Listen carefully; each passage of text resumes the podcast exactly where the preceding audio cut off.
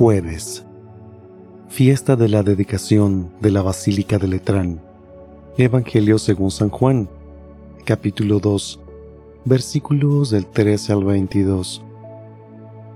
Cuando se acercaba la Pascua de los judíos, Jesús llegó a Jerusalén y encontró en el templo a los vendedores de bueyes, ovejas y palomas, y a los cambistas con sus mesas.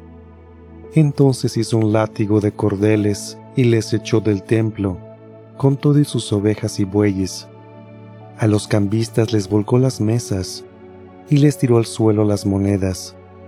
Y a los que vendían palomas les dijo, Quiten todo de aquí y no convierten en un mercado la casa de mi padre.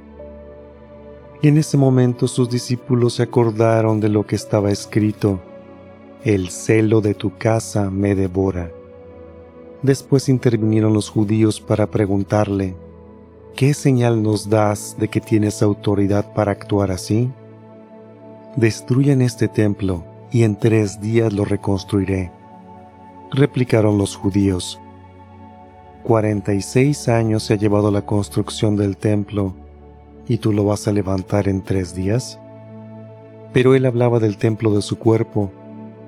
Por eso, cuando resucitó Jesús entre los muertos, se acordaron sus discípulos de que había dicho aquello y creyeron en la escritura y en las palabras que Jesús había dicho. Palabra del Señor.